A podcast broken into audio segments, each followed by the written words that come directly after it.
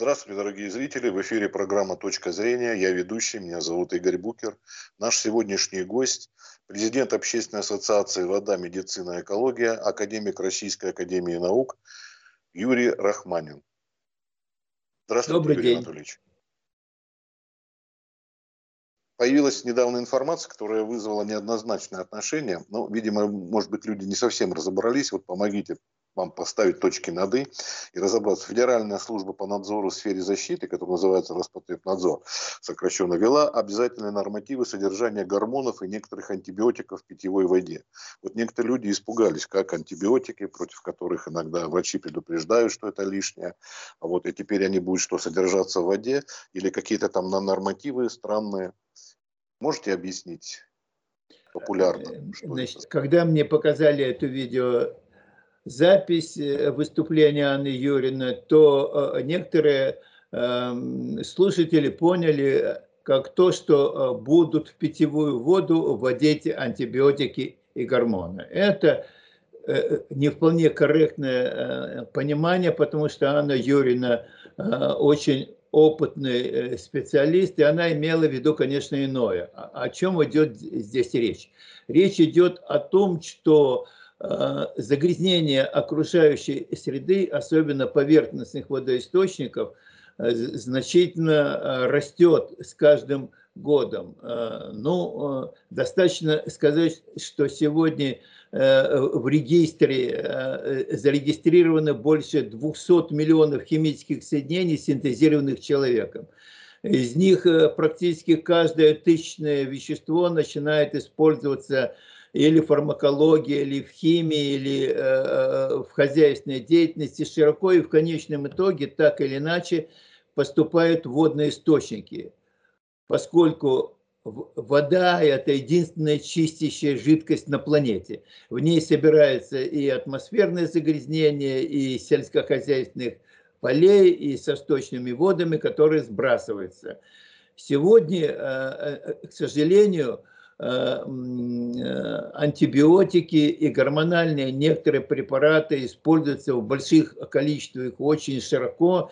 Они поступают э, через канализацию или выбросы в атмосферу, в окружающую среду и в конечном итоге поступают в поверхностные водоисточники. Из поверхностных водоисточников сегодня у нас осуществляется водоснабжение больше, чем две трети э, населения получают воду из поверхностных источников. То есть все крупные города, они в основном ориентируются на использование поверхностных источников для централизованных систем водоснабжения.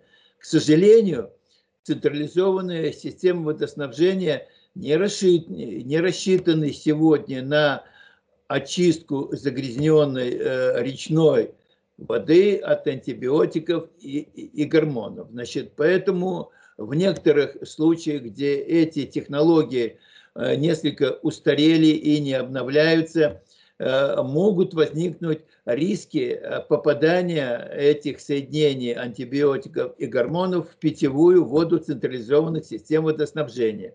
В силу этого Роспотребнадзор – это служба которая заботится о санитарно-эпидемиологическом благополучии нашего населения, э, э, понимают, что нужно усилить меры контроля э, для того, чтобы антибиотики и, гормоны не попадали в питьевую воду. И вот это Анна Юрина, вероятно, и имела в виду, что в систему Э, э, санитарно-эпидемиологического контроля качества питьевой воды централизованных систем водоснабжения, где у нас имеется э, порядка 70 приоритетных показателей для контроля. Значит, кроме этого, у нас разработаны гигиенические нормативы для 700 химических соединений, которые могут встречаться в тех или иных районах Москвы в связи с использованием той или иной промышленности или, или сельскохозяйственной деятельности, и в этом случае они тоже должны контролироваться.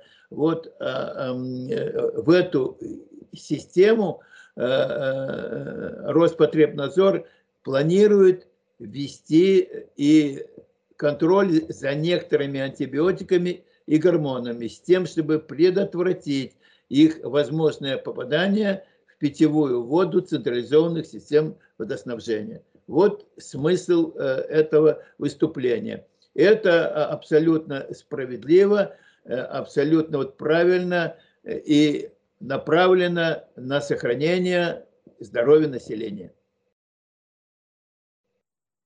Спасибо, Юрий Анатольевич. Я думаю, что отчасти вот это возмущение некоторых слушателей, зрителей вызвало то, что, во-первых, сама отметила Анна Юрьевна, что нужно долго объяснять, спокойно, внятно, вот, а потому что нормативы, вот вы сказали наши нормативы, их приводят в соответствие с э, Всемирной организацией здравоохранения и с европейскими, а это иногда вот вызывает некоторое напряжение, да, вот ВОЗ у нас часто на языке в связи с пандемией. Ну, э, речь о гармонизации нормативов, она, она все время идет э, как только э, э, очень многие нормативы, во всяком случае те, которые сегодня используются для контроля централизованных э, систем водоснабжения, они практически все гармонизированы с международными, с рекомендациями Всемирной организации здравоохранения, и это я могу подтвердить как эксперт Всемирной организации здравоохранения именно по вопросам качества питьевой воды. Они гармонизированы с директивой Э, европейской. Так что в этом отношении у нас абсолютно полный порядок. Если есть где какие различия, то в пользу того, что э, э, эти нормативы в случае каких-то различий являются более научно обоснованными в Российской Федерации, чем за рубежом. И мы в этом отношении придерживаемся э, именно э, более серьезных э, научных достижений по ряду разработки гигиенических нормативов. Это прописано и, и, в международных документах, что международные нормативы имеют рекомендательный характер, а обязательные имеют стандарты, устанавливаемые в каждом отдельно взятом э, государстве, но учитывающие и международный опыт. Юрий Анатольевич, а вот вы, как вы сказали, что вы как эксперт выступали, вы как оцениваете в целом состояние в крупных городах, мегаполиса с питьевой водой? Как у нас ситуация? Можно ну, в целом, может конкретно? Нужно сказать, что проблемы были, есть и будут. Э, и они связано в первую очередь с тем, что в действительности э, идет интенсивное использование э, э, химических веществ в производственной и хозяйственной деятельности. Но достаточно сказать, что вот я назвал цифру 200 с лишним миллионов синтезированных человеком соединения, но порядка 100-150 тысяч э, э, соединений, не миллионов, уже тысяч, они достаточно широко используются. Ну, куда они поступают? Взгляните, вот эм, в Российской э, Федерации только в атмосферу выбрасывается 30, в год 30 миллионов тонн химических веществ. 30 миллионов тонн химических веществ. Соединенные Штаты выбрасывают 100 миллионов тонн химических соединений, эм, химических веществ. Естественно, что в атмосфере часть э, очень летучих веществ, они создают определенную э, проблему для озонового слоя, э, и это хорошо известно. Часть в диффузном состоянии разносится по всему миру, вещества, э, э, выброшенные в атмосферу в Соединенных Штатах, э, могут обнаруживаться и в Российской Федерации. Например, ДДТ никогда не использовалось в Антарктиде, но в Антарктиде обнаруживается. Значит, эта циркуляция в атмосфере, она распространяется очень широко. И, наконец, все-таки основная масса, она по законам седиментации – оседает на поверхности Земли э, э, на определенных расстояниях от выбросов.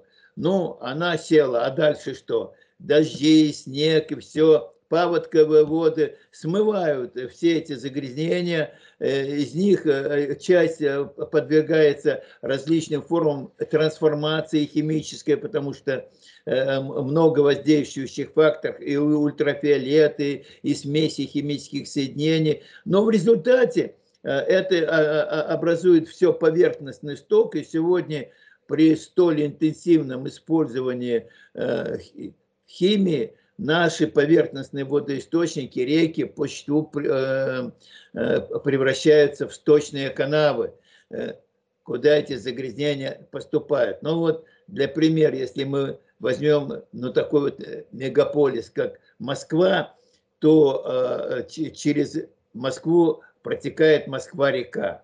Да? И, и э, мы отлично понимаем, что водоснабжение Москвы осуществляется из Волжской системы и из, из Москворецкой. И это огромные мощности, порядка 4-4,5 э, э, миллионов кубических э, метров воды в сутки.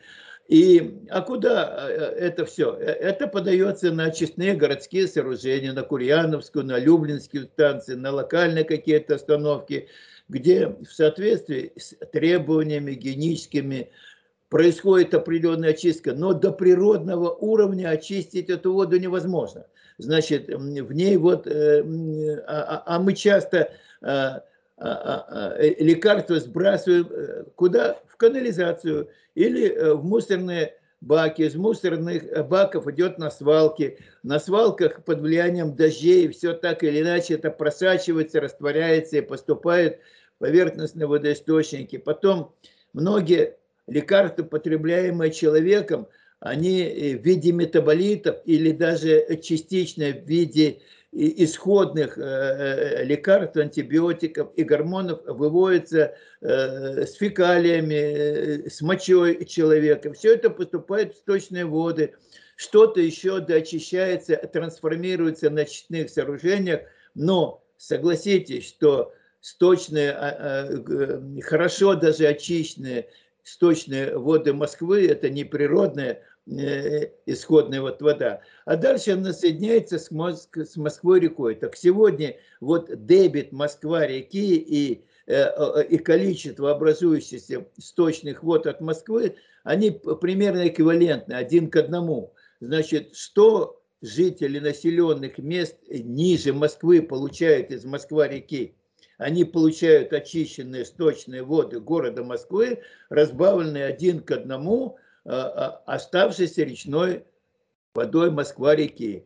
А в Москва-реке еще лежит, э, по некоторым расчетам, 18 миллионов тонн загрязненного ила. Он тоже, хоть он и осел, и эти загрязнения сели, но все равно они живут определенной жизнью, часть этих загрязнений тоже поступает. Значит, поэтому в Москва-реке не рекомендуется вылавливать рыбу и использовать ее для пищи, могут быть э, неприятные вещи. Значит, вот с такой водой э, э, сталкиваются населенные пункты ниже Москва, ниже Москвы.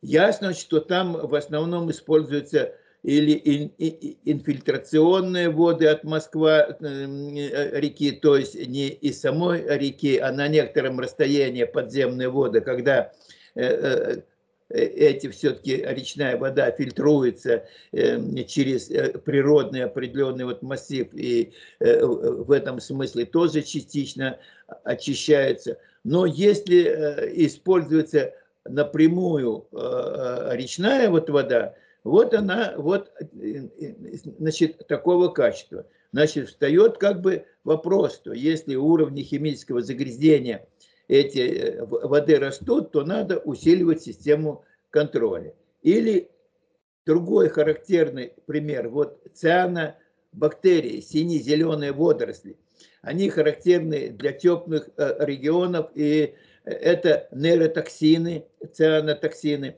Э, э, э, вот для Голландии это огромная проблема, потому что значительная часть Голландии находится ниже уровня мирового океана, и поэтому эти территории отгорожены от океана высокими дамбами для того, чтобы отвоевать эту территорию у океана. Но эта проблема там очень острая стоит. Но сегодня эта проблема уже является для Москвы если вы возьмете э, э, э, в теплые сезоны вот года, если кто купается в Волге или в Москва, реке, выше течения, выше даже Москвы, тот видит, что сине-зеленые водоросли уже в августе месяце, в сентябре, в конце июля представляют серьезную проблему. И нужно сказать, что уже выполнена кандидатская диссертация, кстати говоря, тоже в системе нашего а, Роспотребнадзора, э, этого стража качества и обеспечения санитарно-эпидемиологического благополучия населения, э, диссертационная работа КУСь, которая показала, что сегодня на, на водопроводах э, Москвы цианобактерии уже обнаруживается и выявляются цианотоксины. Значит, недалек тот день, когда мы увидим, что это может представлять какую-то угрозу, будут введены э, новые показатели по контролю и цианотоксинов. Это э, функция Роспотребнадзора – охранять наше население от возможных э, неблагоприятных воздействий и э, э, загрязнение воздуха, воды, почвы, медицинских отходов и так далее. Хорошо, спасибо большое, Юрий Анатольевич, что уделили нам время, так подробно все рассказали вот, и развеяли определенные мифы. Всего вам доброго, здоровья, вам успехов. Спасибо, до свидания, всем крепкого здоровья и верить том, что наши службы, э, они на страже, они в силу своих возможностей э, стараются оградить нас от всех неприятных вещей.